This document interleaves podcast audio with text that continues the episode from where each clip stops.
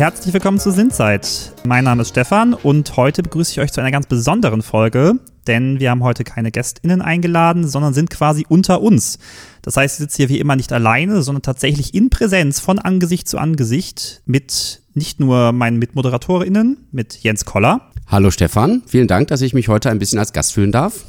Und Marina Buch. Hallo Stefan, selbe gilt auch für mich und ich freue mich, dass wir uns alle sehen können heute sondern wir haben auch unsere Redaktion mitgebracht und zwar Ariadne Sondermann. Hallo Stefan, ich freue mich natürlich, dass ich heute das erste Mal auch beim Podcast Präsenz dabei bin. Und natürlich Sinem Malgatsch. Ja, hi Stefan, danke, dass ich heute auch wieder zum zweiten Mal sprechen darf und ich freue mich. Genau, wir wollen heute ein wenig den Podcast Revue passieren lassen, denn das hier ist leider unsere letzte offizielle Folge. Wir gehen in das letzte Vierteljahr unseres Projekts und haben keine Weiterförderung erhalten. Deswegen gilt unser Fokus voll und ganz unter Abschlussveranstaltung, zu der wir euch auch herzlich einladen möchten, diese Innovation im Oktober. Dazu kommen wir aber später nochmal bestimmt. Und deswegen wollen wir einmal für uns nochmal über den Podcast sprechen und euch vielleicht auch einen Blick hinter die Kulissen gewähren. Jens, Magst du vielleicht einmal was dazu sagen? Wie sind wir überhaupt auf diesen Podcast gekommen? Wie haben wir das Ganze entwickelt? Was war so die erste Idee dahinter? Ja, Stefan, sehr gerne. Also zunächst muss man ja sagen, wir sind ja ein Transferprojekt und wir beschäftigen uns ja damit, wissenschaftliche Erkenntnisse zum einen in die Gesellschaft zu bringen und zum anderen aus der Gesellschaft heraus Themen zu eruieren, die wir dann in der Wissenschaft möglicherweise aufgreifen können. Und wir fahren ja mit dem Podcast die eine Straße, also wir wollen Erkenntnisse aus der Wissenschaft oder Themen aus der Wissenschaft verfügbar machen für die Gesellschaft. Und da war die Idee eines Podcasts Gastes ja, ja gar nicht so weit weg. Und vielleicht zu den Anfängen einmal ganz kurz. Wir haben zunächst überlegt, wie können wir einen Podcast machen? Ach, wir können ja einfach zwei studentische Hilfskräfte engagieren und mit denen äh, einfach einen Podcast machen, dass die das machen und wir das so ein bisschen überwachen. Das waren so die ersten Anfänge eines Podcasts, haben aber dann nach ja fünf, sechs Wochen festgestellt, ah, so einfach ist das mit dem Podcast doch nicht, denn da sind noch ja ordentliche Schritte dazwischen, die mh, hm, gar nicht so einfach sind ich ergänze einfach mal, dann haben wir uns an einem August quasi Stichtag zu jetzt, würde ich sagen, zusammengesetzt in diesem sehr heißen Raum, wo wir jetzt auch sitzen und haben die Podcast-Folgen geplant, haben dann eine Struktur überlegt, auch diese Jiggle-Musik, sagt man, ne? Ich habe das ja, immer falsch ja, gesagt, Jiggle genau, das, der ja. Jiggle. Dann das einmal einen Einstieg geplant, auch äh, uns so einen Slogan überlegt, der ist ja weltweit bekannt, nein, schon ein Witz, äh, nutzt eure Zeit sinnvoll und äh, haben uns eine Grobstruktur überlegt. Zuallererst, wie wir das aufbauen wollen und haben auch im Laufe des Podcasts auch das eine oder andere nachjustiert, weil wir gemerkt haben, dass ja wir stellenweise die, die Fragen vielleicht so abgehakt gestellt haben und wir kamen erst so nach und nach auch in den Flow. Aber das ist, denke ich, auch normal. Das merkt man tatsächlich auch bei anderen Podcasts, dass es am Anfang immer ein bisschen gestellter war und dann am Ende kommt man in so eine, so eine Leichtigkeit rein. Ja. Ja, und was wir am Anfang auch ein bisschen unterschätzt haben, war sicherlich auch der Rechercheaufwand. Also sich auf eine Folge gut vorzubereiten, war natürlich je nach Folge immer unterschiedlich ja anspruchsvoll, weil in manchen Themen ist man ja ein bisschen mehr drin, weil man da schon zugearbeitet hat oder so, in anderen Themen aber vielleicht noch gar nicht. Ja, also da war es immer schon ein erheblicher Aufwand, das Ganze gut vorzubereiten. Und da war natürlich unser Rechercheteam für uns sehr, sehr wichtig, also kapital wichtig, die äh, sogenannten Personen im Hintergrund, ohne die die Folgen auch gar nicht zustande gekommen sind. Deswegen, Sinem, du warst ja von Anfang an auch dabei, auch in der Entstehungsgeschichte, ähm, wie wir den aufgebaut haben, was dann in unserem Redaktionsteam aktiv mit eingebunden. Wie hast du denn so die Redaktionszeit empfunden, auch den Kontakt mit den Gästinnen? Wie lief das ab? Erzähl doch mal ein bisschen. Ja, also mir hat die Arbeit sehr viel Spaß gemacht und sehr viel Freude bereitet. Ich war ja auch leider eine Zeit lang schwangerschaftsbedingt und Elternzeit bedingt raus. Aber was mir besonders Spaß gemacht hat in der Redaktionsarbeit, war halt die Recherche zu den GästInnen, die Kontaktaufnahme und auch die Vorgespräche fand ich auch immer sehr, sehr gut. Ja, vielleicht kann man dazu auch nochmal sagen, wir haben das ja immer also anklingen lassen. Wir hatten Vorgespräche mit den Gästinnen auch teilweise. Also unsere HörerInnen wissen das ja. Wir haben eine erste und zweite Staffel von Sinnzeit, die wir jetzt heute mit dieser jetzigen Folge dann auch beenden würden. Und wir haben uns bei beiden Staffeln ein anderes Konzept überlegt. Genau, weil in der ersten Staffel war so ein bisschen der Gedanke, wir wollen kurze, griffige Folgen haben, wo man sich auch denkt, ja, okay, ist das nicht mein Thema, aber mal reinhören ist jetzt nicht so lang, eine halbe Stunde maximal mal, da kann ich mir auch ein Thema geben, was mich nicht so interessiert, um halt quasi die Themen breiter zu streuen und die Breite zu bringen. Natürlich war die Zielgruppe immer in gewissem Maße Studierende sozialen Arbeit, Fachkräfte, aber eigentlich sollten die Folgen für jeden zugänglich sein. Also jeder auch ohne Vorwissen sollte die Folge sich anhören können, sich denken, aha, da habe ich was Neues Neues gelernt. Wir haben im Laufe der ersten Staffel gemerkt, dass wir zum einen nicht so richtig in die Tiefe gehen können und dass auch diese inhaltliche Zerrissenheit irgendwie so ein bisschen, also es hat nicht so gefruchtet, wie wir es gehofft hatten, dass die Leute einfach sagen, ja, ich höre einfach jede Folge, sondern die Leute haben weiterhin das gehört, was sie gerade interessiert hat, Folgen, die sie angesprochen haben vom Titel, vom Thema und sind dann eventuell zurückgekommen, wenn eine andere Folge kam mit einem passenden Thema. Und daher haben wir dann nach der ersten Staffel uns nochmal zusammengesetzt, letzten Sommer, auch in diesem Raum, glaube ich. Es war auch sehr warm und haben uns überlegt, wie können wir das Ganze anders aufziehen? Was ist vielleicht ein besserer Ansatz nach unseren Erfahrungen aus den ersten 20 Folgen? Vielleicht kannst du ja was zur zweiten Staffel sagen, Jens. Ja, gerne. Und äh, vielleicht noch eine kleine, ja, äh, ein kleines Detail zur ersten Staffel, also weswegen wir immer gesagt haben, wir wollen 30 Minuten lang gehen. Das war so ungefähr der Weg von den Studierenden von zu Hause zur äh, Hochschule. Und deswegen, also nur mal so einen kleinen Insider, wie man entscheidet, wie lange eine Folge gehen kann. Also das sind auch durchaus Dinge, die wir da mit einbezogen haben. Ja, zur zweiten Staffel, Stefan, du hast ja gerade schon gesagt, diese thematische Zerrissenheit, glaube ich, kam bei uns allen so ein bisschen durch, denn die Themen der sozialen Arbeit sind in der Regel komplex, weil sie nicht immer sich ganz auflösen lassen, weil sie immer sich in den Spannungsfeldern bewegen. Und deswegen haben wir gesagt, wir wollen ja Themen etwas tiefer durchdringen, etwas ja multiperspektivisch angehen. Das haben wir zum einen so gelöst, indem wir gesagt haben, wir machen Blöcke, also mehrere Folgen zu einem Thema, um es ganzheitlicher zu behandeln. Und zum anderen haben wir auch die Länge der Folgen deswegen erhöht, weil wir uns einen zweiten Gast, eine zweite Gästin dazugeladen haben. Also wir wollten da auch immer so eine Diversität in Perspektiven, haben in der Regel zwei Gäste eingeladen, die beiden unterschiedlichen Ansatz zu dem jeweiligen Thema mitgebracht haben und ja, das so intensiver beleuchtet haben. Und dadurch kam auch noch mehr Gesprächsatmosphäre auf und das fand ich eben besonders interessant und auch eine gelungene Verbesserung. Ich weiß nicht, Marina, wie hat sich das für dich nach deiner Sicht äh, entwickelt? Ja, also ich fand jetzt, klar, die zweite Staffel in dem Sinne vielstimmiger, auch lebhafter. Also bei der zweiten Staffel sind auch Gesprächssituationen entstanden, wo eben die Gästinnen sich nicht nur ergänzen, sondern auch teilweise konträrere Ansichten angeboten haben und wo man auch schön in so einem gemeinsamen Diskurs gekommen ist. Das fand ich ja sehr erfrischend, auch für mich. Ich habe sehr viel gelernt. Vielleicht noch eine andere Sache, ähm, vielleicht auch an alle da draußen, die einen Podcast Podcast machen wollen. Wir haben am Anfang unser Layout so gehabt, einfach unser Podcast-Logo draufgeknallt und haben dann auch gemerkt, dass es so aus öffentlichkeitsarbeitstechnischen Gründen gar nicht so geschickt ist und haben dann auch angefangen in der zweiten Staffel auch ja Fotos entwickelt haben, so ein eigenes Coverart, dass das auch visuell ansprechender ist. Das sind auch so ganze Komponenten, das merkt man so mit der Zeit, da entwickelt man sich auch weiter. Genau, das ist nochmal noch ergänzend dazu.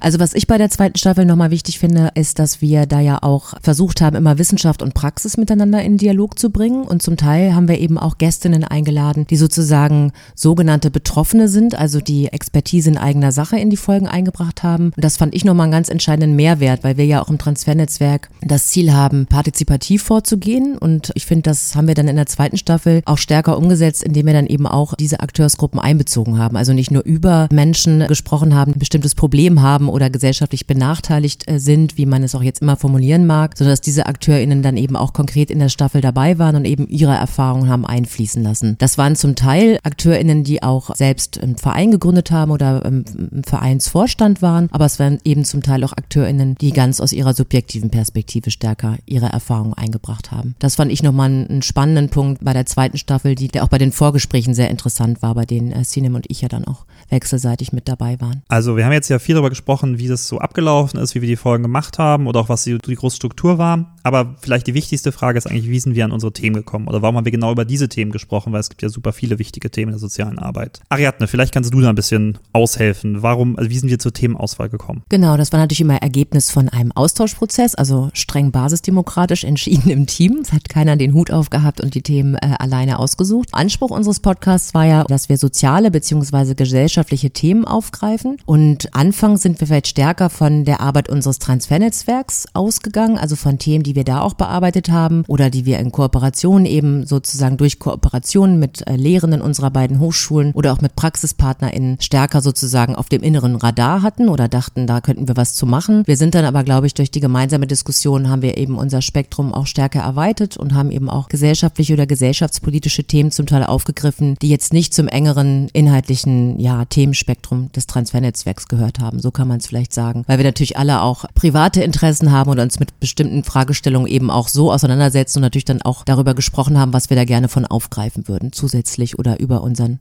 Rahmen hinaus. Ja, und daraus äh, hat sich ja ergeben, dass es einige Themen ja leider nicht geschafft haben, dass sie zu einer ganzen Folge verarbeitet wurden. Ich möchte nur das bedingungslose Grundeinkommen nennen. Ja, das Ein Jammer. stand immer ganz oben bei uns in der Liste. Ja, wir haben auch gerade in der zweiten Folge haben wir dann halt geguckt, mit den Themenblöcken hat es natürlich automatisch ergeben, dass wir auch wichtige Themen rausschmeißen mussten, weil wir halt geguckt haben, welche Themenblöcke ergeben für uns so als Ganzes Sinn und welche kann man auch gut als Blog mit mehreren Folgen befüllen, weil manche Themen halt doch ein bisschen einzelner stehen, die dann in der zweiten Staffel natürlich nicht im selben Maße aufgegriffen werden konnten. Jetzt, da wir darüber gesprochen haben, wie wir zu unseren Themen gekommen sind, wie auch so eine Folge überhaupt aufgebaut ist, ist natürlich für mich die Frage, welche Folgen haben euch bewegt oder was sind Folgen, die euch in Erinnerung geblieben sind, weil ihr sie irgendwie besonders spannend fandet, weil sie euch einen ganz neuen Horizont eröffnet haben, einen ganz neuen Zugriff auf ein Thema oder weil ihr sie einfach super wichtig und spannend fandet. Vielleicht fangen wir einfach mal mit dir an, Jens. Ja, da ist es natürlich schwierig, jetzt eine Folge herauszunehmen, denn es waren viele Folgen, die mich sehr interessiert haben, entweder weil ich selber äh, interessiert bin oder mich da auch thematisch schon mit auseinandergesetzt habe, andere Folgen, weil ich selber vielleicht auch da ja eine betroffene Perspektive habe und mich so inspiriert haben. Aber ich versuche es mal auf zwei Folgen einzuengen, die thematisch auch in eine Richtung gehen. Und zwar ist das in der zweiten Staffel, äh, sind das die beiden Folgen zum Thema Klimawandel. Einmal soziale Arbeit und Klimawandel und einmal die Folge zum Thema Klimagerechtigkeit. Äh, die erste Folge Klimawandel und soziale Arbeit war mit Yannick Liedholz und Janina Young. Yannick Liedholz beschäftigt sich wissenschaftlich mit dem Thema und Janina Young ist dort in einem Praxisprojekt, die das dazu umsetzt. Und die andere Folge war äh, mit Ronald Lutz und Andrea Corinna Schöne. Und ja, also das Thema ist mir selbst einfach sehr, sehr wichtig. Ich glaube, das ist äh, das drängendste Thema unserer Zeit und alle Themen, die damit einhergehen. Da gehören ja auch noch Biodiversität, Artensterben und so weiter dazu. Und ich fand das sehr interessant, gerade mit der Grundlage, die Janik Liedholz so aufgemacht hat, wo soziale Arbeit einfach Berührungspunkte mit dem Klimawandel hat und warum es eigentlich unglaublich wichtig ist, dass sich die soziale Arbeit damit auseinandersetzt. Und ich habe gemerkt, dass mich das Thema so bewegt hat und so mitgenommen hat, dass ich ähm, verschiedene Barcamps zu dem Thema gemacht habe, äh, unser Netzwerk an sich auch jemand eingestellt hat, der sich mit der sozial-ökologischen Nachhaltigkeit auseinandersetzt. Unser Netzwerk hätte sich, wenn es weiter gefördert worden wäre, da auch stärker hin ausgerichtet zur sozial-ökologischen Transformation. Und das sind einfach so wichtige Themen und viele von uns müssen, glaube ich, erstmal die ja, Berührung oder die Connection machen, dass diese Themen immanent wichtig sind und Klimawandel und so weiter berühren. Und ich glaube, deswegen hat mich das auch so inspiriert und so mitgenommen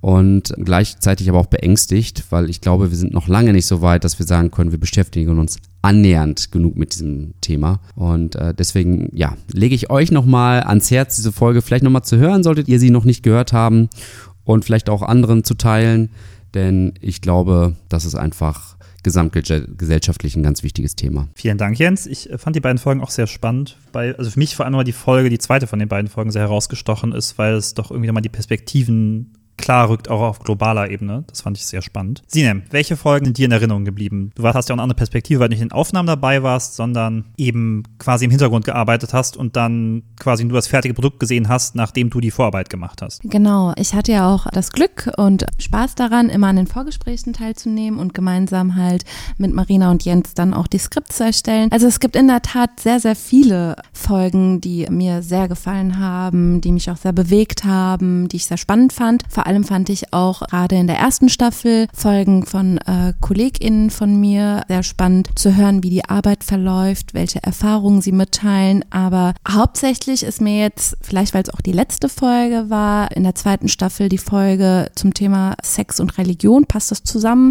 in Erinnerung geblieben. Das hat mir sehr gut gefallen. Da haben nämlich VertreterInnen aus unterschiedlichen äh, Religionen zum Thema Sexualität und Religion gesprochen. Maike, Rebecca und Kypra. Ja, und ich fand es auch wichtig, nochmal zu hören, dass es unterschiedliche Meinungen und unterschiedliche Auffassungen zum Thema Sexualität gibt und dass auch VertreterInnen von Religionen ganz unterschiedliche Meinungen und Auffassungen haben und dass eigentlich das nicht die Haltung zum Thema Sexualität gibt und dass es auch konservative Einstellungen zum Thema äh, Sex geben kann und dass es okay ist und dass konservativ gleich nicht schlecht sein muss und dass auch viele Religionen darüber berichten, dass Sexualität was Privates ist und dass die alten religiösen Bücher nicht so interpretiert werden müssen, wie, wie es damals war, sondern sich an die heutige Zeit anpassen sollten. Das fand ich auch nochmal wichtig als Statement, das uns ja in dem Podcast mitgeteilt wurde. Auch der Aspekt, dass Sexualität nicht nur ein Geschlechtsakt ist oder nicht nur zur Reproduktion dient, sondern auch, dass äh, Sexualität etwas Zärtliches ist und eine Zuneigung ist, fand ich auch nochmal ganz spannend zu hören, weil das auch hervorgehoben wurde. Ja. Ja, ich fand das auch wirklich spannend, weil du hast ja gerade schon gemacht, Meinung und Haltung, die kann man eben nicht äh, unbedingt in Zahlen und in wissenschaftliche Erkenntnisse ausdrücken, die jetzt äh, unfehlbar sind, eine Wahrheit sind, sondern da geht's immer um eine Annäherung. Und das haben wir ja da, äh, glaube ich, ganz gut hingekriegt. Stefan, was ist denn deine Lieblingsfolge? Hast du auch eine? Also ich habe im Endeffekt, glaube ich, zwei Lieblingsfolgen aus unterschiedlichen Gründen. Zum einen fand ich die Folge hm, zum Thema Reichtum als moralisches Problem mit Christian Neuhäuser, äh, ein Professor von der TU Dortmund und Philosoph, sehr spannend. Äh, tatsächlich fast mehr wegen, nicht wegen des Folgenthemas. Da hat, also hat er, glaube ich, in vielen Hinsicht bestätigt, was ich auch vorher schon so als unreflektierte Meinung hatte. Aber vor allem haben wir dort auch darüber gesprochen, was der Unterschied zwischen Moral und Moralismus ist. Und das finde ich eine ganz wichtige Unterscheidung, der wir uns, glaube ich, gerade in der heutigen Zeit mit Shitstorms und Social Media, was sehr emotional und sehr schnell hochkocht, mehr widmen müssen. Nämlich der Frage, wann ist moralische Kritik berechtigt, sinnvoll, wann ist sie angebracht, in welchen Momenten und wann ist es auch einfach nicht der passende Moment. Natürlich muss man moralische Kritik üben an vielen Dingen, aber die Frage zu stellen, ist das hier gerade der Ort und die Zeit dafür? Weil wenn es das nicht ist, gebe ich meinen Gegnern, wenn man es jetzt so militärisch ausdrücken möchte, quasi eine Waffe in die Hand, die sie gegen mich verwenden können, indem sie mir sagen können, ja, ihr seid aber alle so, ihr seid alle MoralistInnen und wisst einfach nicht, wann es sinnvoll ist, auch mal nichts dazu zu sagen und übertreibt es immer total. Und das fand ich ein total befruchtendes Statement, weil es im Endeffekt, also gerade wenn man die soziale Arbeit ja auch durchaus eine moralische Perspektive hat, oder auch so als Privatperson, wenn man natürlich seine Meinung und Überzeugung hat, sich darüber Gedanken zu machen, wann ist diese Kritik sinnvoll und wann muss ich Sachen einfach akzeptieren, weil sie an diesem Ort, an diesem Platz nicht zur Diskussion stehen müssen. In welchem Umfang mache ich, übe ich auch meine Kritik und woran? Also, dass man sich nicht an Kleinigkeiten aufhängt, sondern die, die großen Probleme im Auge behält. Und die zweite Folge, zu der ich nicht ganz so viel sagen möchte, ist die Folge mit Mick Prince. Das war die, glaube ich, Folge 19 der ersten Staffel zum Thema Good Gaming, weil ich persönlich selbst privat viel spiele und auch in der Gaming-Community lange Zeit zu Hause war. Und das einfach für mich irgendwie total schön war zu sehen, dass die Sozialarbeit auch in diesem Feld aktiv ist. Vielleicht noch aktuell in Projekten, aber dass es zumindest nicht übersehen wird und dass klar ist, dass das ein wichtiger Bereich ist, weil man, wenn man ehrlich ist, jeder Gamer, jede Gamerin hat erlebt, dass es im Gaming-Bereich auch nicht übermäßig repräsentiert, aber auch Sexismus, Rassismus und ähnliches Dinge gibt, die dann oft als Humor und als Scherze getarnt werden, womit man sich aber auseinandersetzen muss und auch dort die Leute abholen muss, wo sie eben sind. Und das ist gerade im Online-Gaming ist inzwischen ein großer Lebensbereich von vielen Jugendlichen und jungen Erwachsenen. Und ich fand es sehr schön zu hören, dass da auch Leute sind, die das Thema verstehen und nicht dieses mal Hashtag Neuland ist ja wirklich ein geflügeltes Wort geworden, dass da Leute irgendwelche Projekte schaffen, die aber die Lebenswelt komplett verfehlen von den Jugendlichen und jungen Erwachsenen, die dort aktiv sind. Marina, welche Folge war für dich denn so die eindrucksvollste, eine, die dir im Kopf geblieben ist? Da fallen mir tatsächlich zwei ein. Einmal die zweite Folge der ersten Staffel, also wo wir ganz früh angefangen haben.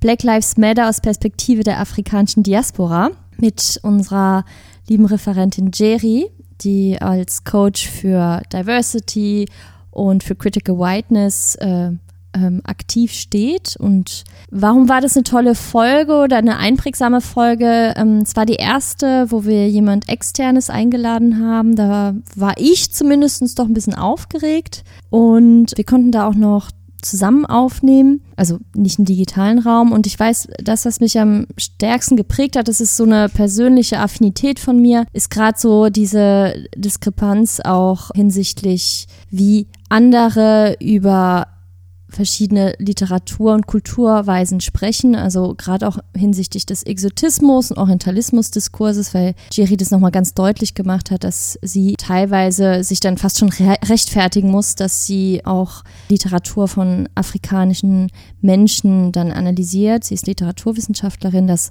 war ein sehr spannender Austausch und auch hinsichtlich des systemischen Rassismus, der in vielen Lebensphasen auftritt und es war eine sehr stimmige Folge und ja, das ist so die, die mir am meisten im Kopf hängen geblieben ist. Und meine Herzensfolge ist die mit im Lavia-Institut über Tod und Trauer, also kein Thema, beziehungsweise ein Thema für Kinder und Jugendliche mit Mechthild und Helena.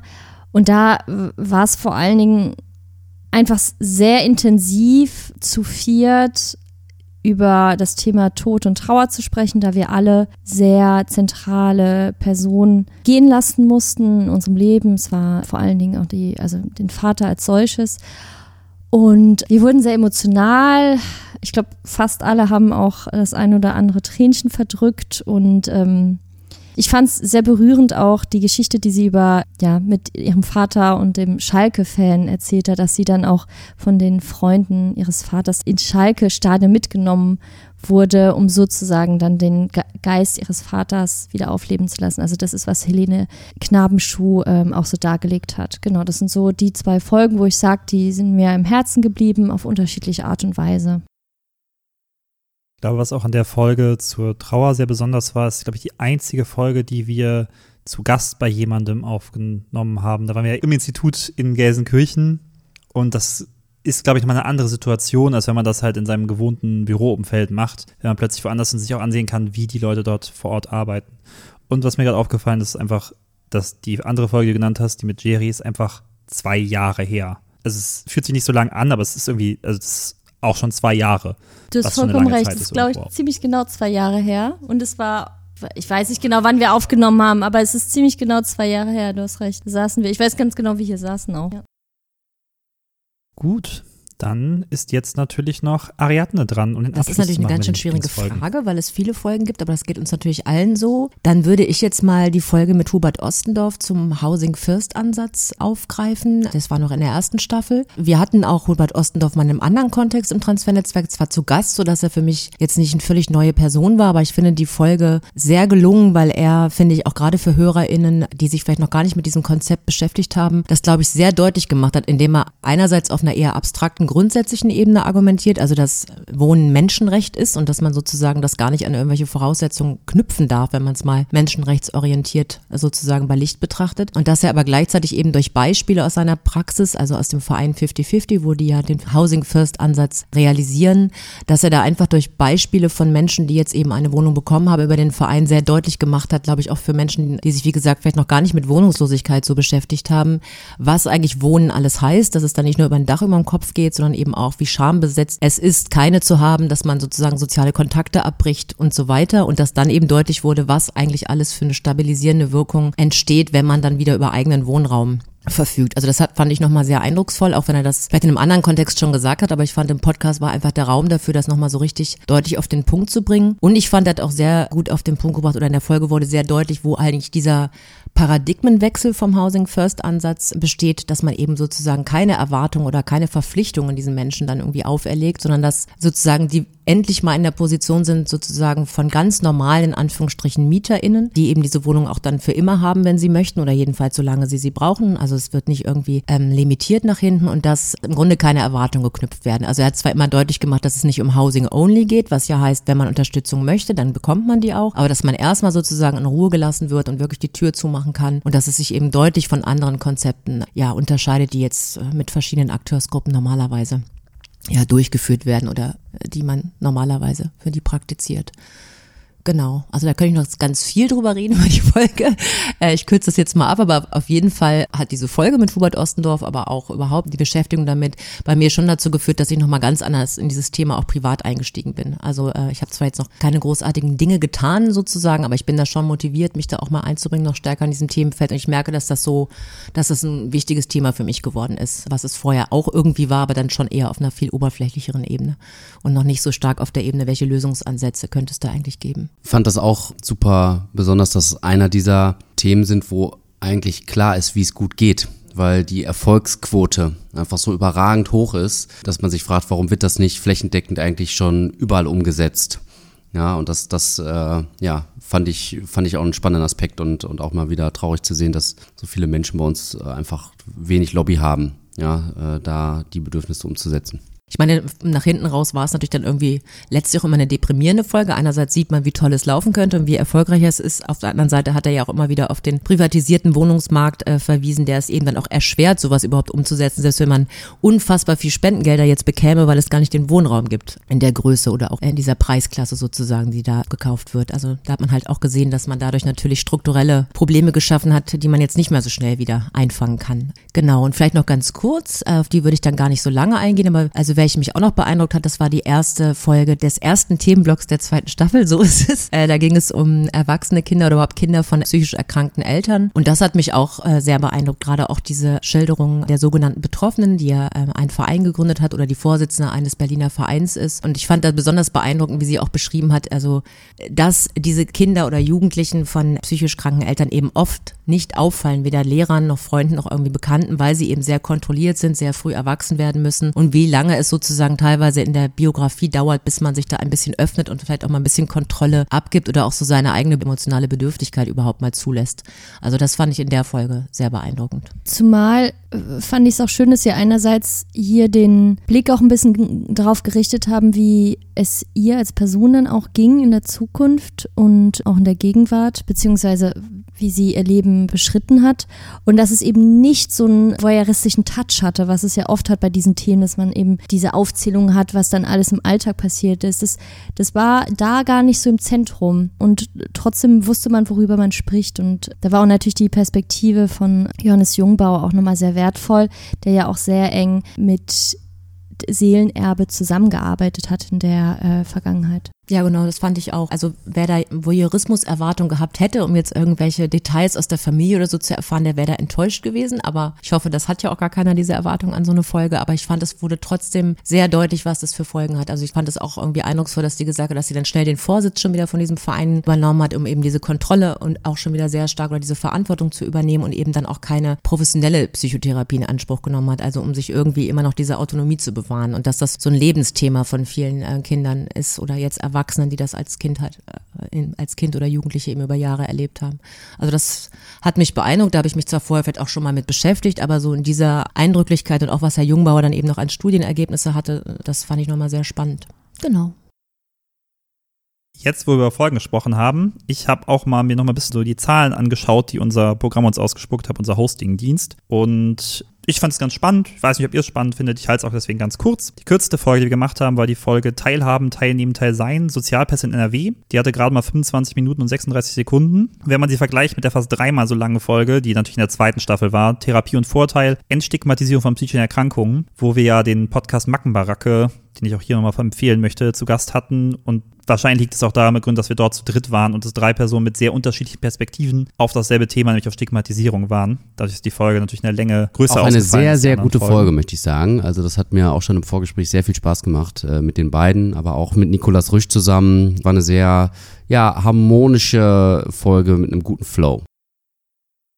Und wenig überraschend sind die meisten unserer Downloads aus Deutschland. Also das ist also wirklich der riesige Löwenanteil. Danach kommt tatsächlich aber die USA, was mich etwas überrascht hat. Das kann natürlich immer mit VPN-Diensten zusammenhängen, dass Leute sind, die gar nicht in den USA sitzen, aber aus den USA downloaden nach Maßgabe. Dann kommen natürlich Schweiz und Österreich, also deutschsprachiges Ausland. Wir haben aber auch zwei Downloads von Mauritius. Das fand ich schön. Also offensichtlich haben wir einen Fan in Mauritius, der zumindest zwei unserer Folgen gehört Strand hat. Oder mal ein bisschen Sinnzeit hören, ne? Das war eine gute Kombination. Und sich intellektuell weiterbilden im Urlaub ja, das soll mir vielleicht jetzt nicht die Folge über Depressionen hören, das könnte vielleicht ein bisschen niederschmetternd sein, aber wobei es auch eine sehr gute Folge ist. Und auch bis heute die, am, die die meisten Downloads hat. Also die ist eingeschlagen, ist natürlich auch ein Thema, was, glaube ich, viele Menschen bewegt und wo viele Menschen eine Beziehung zu aufbauen können. Nachdem wir über die Folgen gesprochen haben, bewegen wir uns schon wieder auf das Ende dieser Folge zu. Und wie hoffentlich alle von euch wissen, heißt das, wir kommen zur Frage nach dem Lieblingsmenschen. Und diesmal können wir niemanden unvorbereitet treffen, denn ihr seid alle dabei gewesen, als wir diese Kategorie überhaupt uns ausgedacht haben und eingeführt haben. Die ist ja schon seit der ersten Folge dabei. Vielleicht kurz als Background. Bisher wurden hauptsächlich WissenschaftlerInnen genannt oder eigene Familie und private Kontakte. Das sind so die beiden größten Gruppen, aber auch abstrakte Gruppen. Man soll sich mit selbst beschäftigen, mit einer Person mit gegenteiliger Meinung. Einer unserer Gäste hat sich einfach verweigert, irgendwas dazu zu sagen. Wir hatten AktivistInnen, KünstlerInnen, SchriftstellerInnen, Personen aus den modernen Medien, manchmal auch ganze Gruppen. Sinem, wer hat dich auf deinem Lebensweg geprägt? Wer ist dir in Erinnerung geblieben oder welche Person hat dich besonders beeinflusst? Oder ist jemand, mit dem man sich auf jeden Fall auseinandersetzen möchte? Du bist natürlich auch die Einzige, die diese Frage zum zweiten Mal bekommt, aber äh, vielleicht ist dir auch jemand Neues eingefallen was natürlich genau, Frida Kahlo äh, nicht Stefan, abwertet. Ich hatte ja schon einmal die Möglichkeit, meinen Lieblingsmensch zu erwähnen. Und zwar in der ersten Staffel war das. Da haben wir mit meiner geschätzten Kollegin Laura einen Podcast zum Thema Inklusion und Barrierefreiheit gedreht. Also das könnt ihr euch auch gerne anhören. Ist auch super spannend geworden. Genau, und ich habe mir sehr viele Gedanken gemacht und in der Tat habe ich sehr viele äh, Menschen, die mich geprägt haben, die mir Erinnerungen geblieben sind, die ich auch sehr gern habe. Aber ich glaube, ich bleibe bei meinem Lieblingsmenschen, Frida Kahlo. Und es ist vielleicht zwar ein bisschen anmaßend, aber ich identifiziere mich ja auch zum Teil mit ihr. Ich bin zwar nicht so künstlerisch begabt wie sie, aber viele Charaktereigenschaften, die ich über sie erfahren habe, sehe ich auch bei mir. Und sie hat halt auch aufgrund ihrer Behinderung vieles erreicht, ist eine Kämpfernatur und so identifiziere ich mich auch. Deswegen ist Frida Kahlo weiterhin mein Lieblingsmensch. Das ist klar. Und damit gewinnt Frida Kahlo auch inoffiziell Ja. als häufigst genannte Person. Denn Frida Kahlo war tatsächlich neben Irving Goffman die einzige Person, die zweimal genannt wurde in der gesamten Zeit. Da direkt in einer Folge, unabgesprochen, Hier. als amüsanter Zufall. Und Irving Goffman wurde zweimal in der zweiten Staffel genannt als, als Ja, jetzt bin ich wissenschaftlicher gespannt, Einfluss. was ihr noch für Lieblingsmenschen gleich nennen werdet.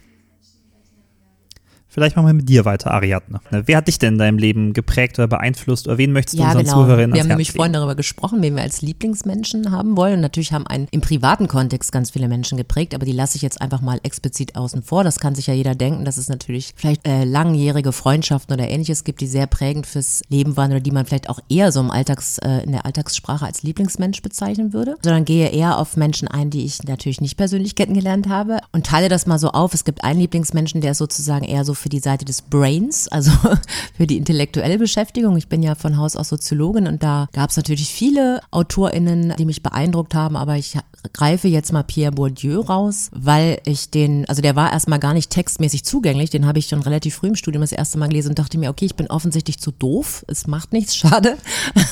Also es war jetzt eigentlich sozusagen keine Einladung, dieses Fach weiter zu studieren, weil ich erstmal äh, sehr herausgefordert war durch seine Texte. Aber als es dann etwas besser wurde und ich auch Sekundärliteratur dabei hatte und wir das auch ganz anders diskutiert haben, hat er mich einfach sehr geprägt in meiner nicht nur wissenschaftlichen Perspektive auf bestimmte Themen, sondern auch so als Privatperson, also einfach so meiner Perspektive auf unsere Gesellschaft oder auf gesellschaftliche Ungleichheiten. So deswegen würde ich den schon als meinen Lieblingsmenschen bezeichnen, auch wenn das nicht unbedingt erbauliche Themen sind, die er beschreibt. Man hat danach nicht unbedingt gute Laune, aber es hat auf jeden Fall, also in meiner Wahrnehmung jedenfalls so viel Klarheit verholfen und hat auch Spaß gemacht im Grunde auch mit, mit FreundInnen dann sozusagen so Habitusanalysen im, äh, von einem Café zu machen oder so seine Begriffe mal so ein bisschen auf einer Alltagsebene durchzudeklinieren. Das war ganz lustig. Genau, aber es ist natürlich nicht nur Intellekt, da sollte sich vielleicht nicht der Lieblingsmensch allein drauf beziehen, deswegen würde ich noch eine Sängerin rausgreifen. Es fiel mir jetzt schwer, mich da zu entscheiden, aber da würde ich Tori Amos äh, nennen. Die kennen wahrscheinlich gar nicht so viele, aber vielleicht kennen auch viele HörerInnen sie doch. Also weil ihre große Zeit ist es jetzt gerade nicht mehr. Das ist schon eher die 90er Jahre gewesen.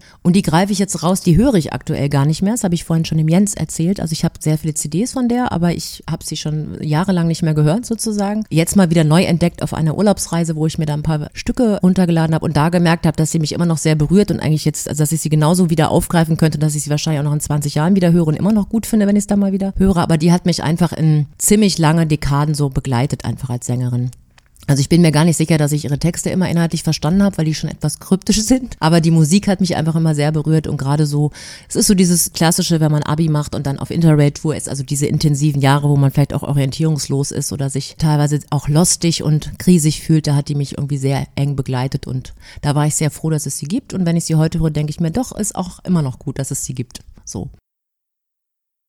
Manchmal ist es ja auch gerade, wenn man in einen Song irgendwas ganz Eigenes reininterpretieren kann, das macht den Song für einen selbst noch viel wichtiger, als wenn man sich jetzt wirklich den anschaut, was vielleicht die Sängerin oder der Sänger mit dem Text gerade gemeint haben. Also es hat ja eine ganz andere persönliche Ebene dadurch, wenn man sich da auch Gedanken drüber machen kann oder selber was drin finden kann, selbst wenn sie halt kryptisch sind und man vielleicht nicht das rausfindet, was vielleicht sich da irgendwer Ja, gedacht ist hat, ein wichtiger Punkt, den du nennst, weil ich habe das mal, also ich habe ganz viele Songs von ihr, die mich sehr berührt haben, mit denen ich dann an Stränden rumgelaufen bin und ganz äh, bewegt war und gedacht habe, ach, welche elegische Stimmung ich hier gerade verfalle. Und ich habe eben vor ein, zwei Jahren, als ich mal wieder ein Stück von ihr gehört habe, habe ich mir halt den Text durchgelesen und dachte mir, ich habe da wirklich alles missverstanden. Aber das oder ich oder warum bin ich in diese Stimmung gekommen? Der Text äh, widerspricht dieser Stimmung sehr, aber es ist dann eben auch gleichgültig, weil man irgendwie denkt, es, es bleibt aber der Song, den man da irgendwie drin ja, erlebt hat. Manche Songtexte soll man einfach auch nicht wieder lesen, gerade wenn es englische Songtexte sind, die man als Teenager vielleicht nicht so gut verstanden hat und dann sich die heute durchlesen und sich fragt, oh Gott, nein, ähm, das ist, meint nicht, was ich dachte, was es meint und wofür ich es immer Genau, verehrt aber habe. dann, dann belasse ich es mal bei den beiden, sonst komme ich noch ins Schwärmen von anderen Sängerinnen und dann Also die nächste Folge Genau, nur komplett für mich und meine- Zu, äh, Wertens Lieblingsmenschen. genau.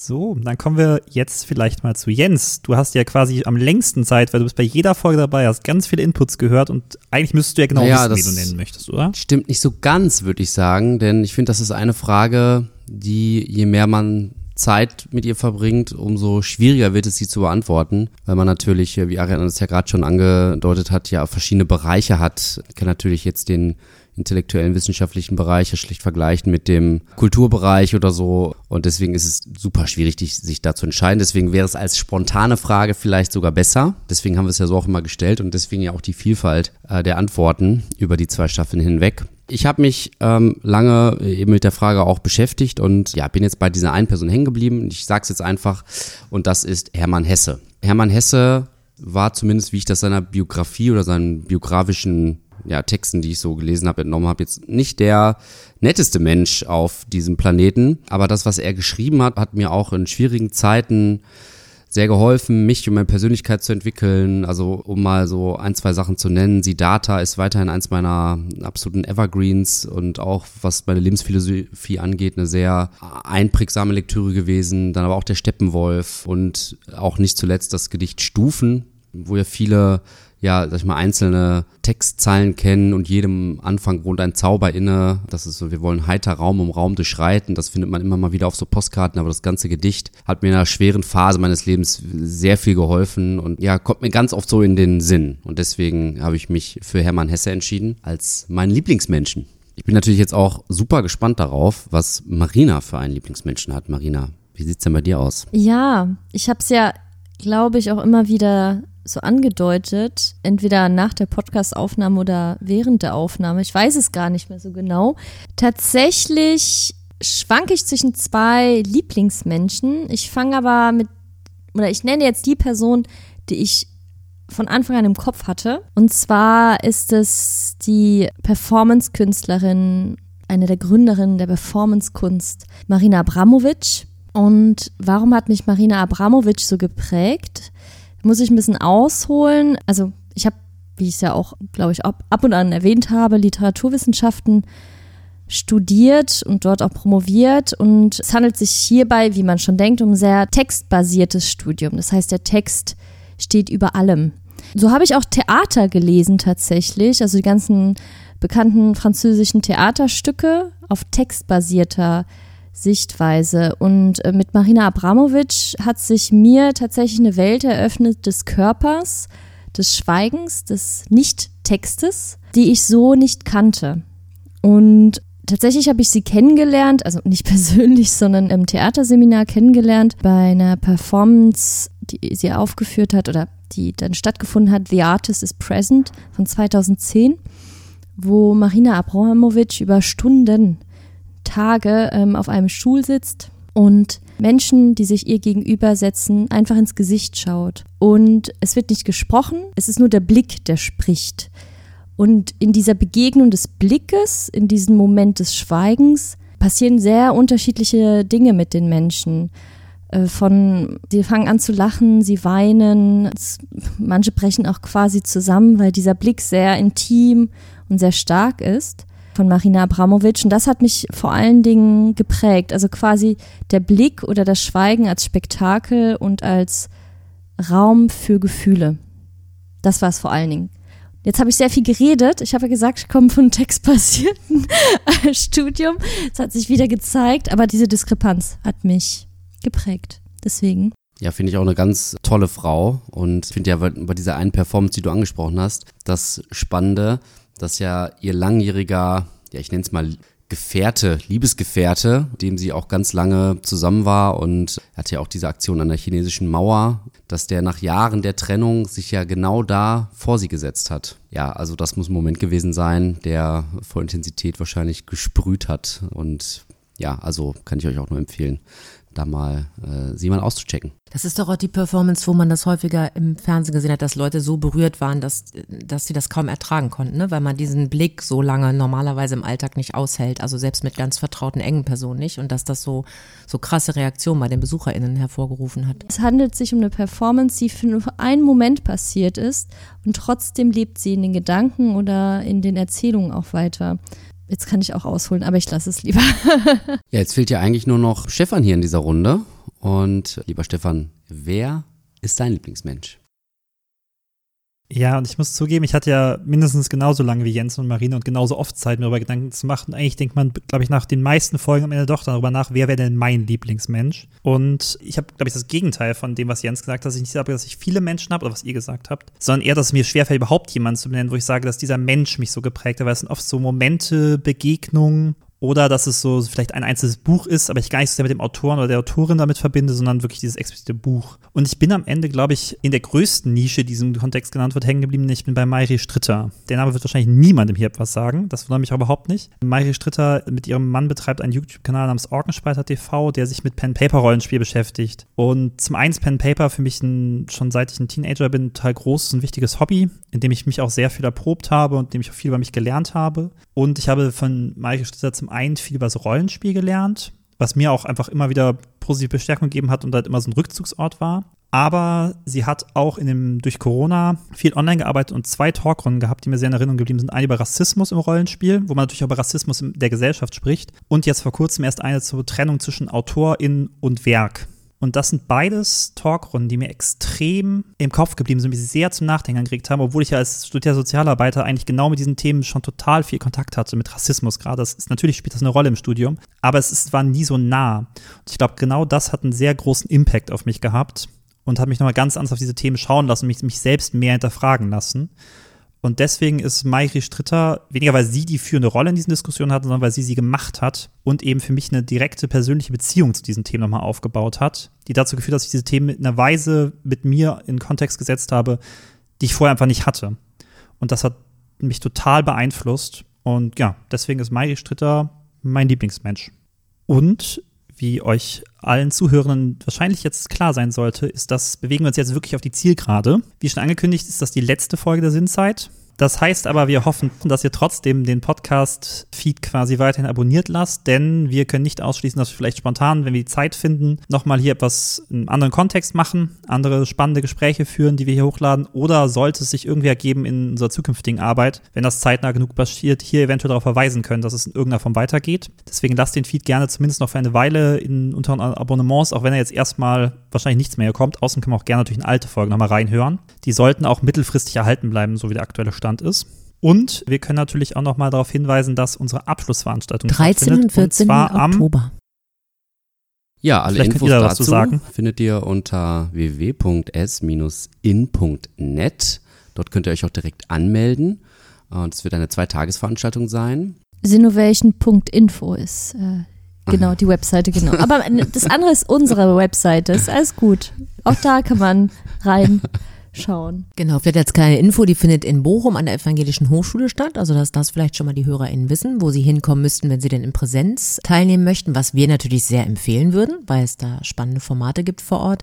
Man kann aber auch zum Teil digital teilnehmen. Deswegen lohnt es sich auf jeden Fall auf der Seite zu gucken und zu schauen, was man vielleicht an einem dieser beiden Tage oder an beiden Tagen mitnehmen kann persönlich. Genau, und das Thema unserer Veranstaltung ist Gesellschaft gestalten. Da haben wir vier Adjektive, Barriere, arm, vielfältig, partizipativ und wissenschaftlich. Ich glaube, die Reihenfolge stimmt nicht so ganz, oder? Ich bin mir auch nicht sicher, aber ich glaube, das ist jetzt auch nicht, das ist nicht so wichtig. Okay. Wir finden sie ja auch alle wichtig, alle vier. Ja, und irgendwie fühlt sich das jetzt ziemlich seltsam an, da wir das ja auch schon gesagt haben, dass es zwei Jahre her ist, dass wir hier die erste Aufnahme hatten. Und Jens, ich weiß auch, dass wir beide gesagt haben, ob das alles so klappt. Wir hatten auch unsere Zweifel zwischendurch, ob sich die ganze Arbeit lohnt. Es hat sich gelohnt. Absolut, ja. Auch wenn wir diverse Intros und Outros ein zweites, drittes, viertes Mal ansprechen mussten. Mhm. Oder ganze Folgen teilweise. Also beziehungsweise eine halbe Deswegen, Folge mehr aufnehmen Ich mussten sag jetzt mal. einfach mal Danke an euch, also das Team Sinnzeit, wie wir uns immer nennen, Team Sinnzeit und an euch, liebe HörerInnen, dass ihr eingeschaltet habt. Auch das positive Feedback, was uns auf verschiedenen Wegen erreicht hat. Vielen Dank dafür. Und Jens, du siehst ganz sentimental aus. Willst du noch was sagen? Ja, außer dass ihr eure Zeit bitte sinnvoll nutzt, auch wenn ihr Sinnzeit nicht mehr habt. Denn das ist ja unser Motto, nutzt eure Zeit sinnvoll. Und äh, ja, ich finde damit, mit diesem Satz, Enden wir dann. verabschieden wir uns von euch und danke fürs Zuhören und bis bald. Tschüss. Tschüss. Tschüss. Tschüss. Música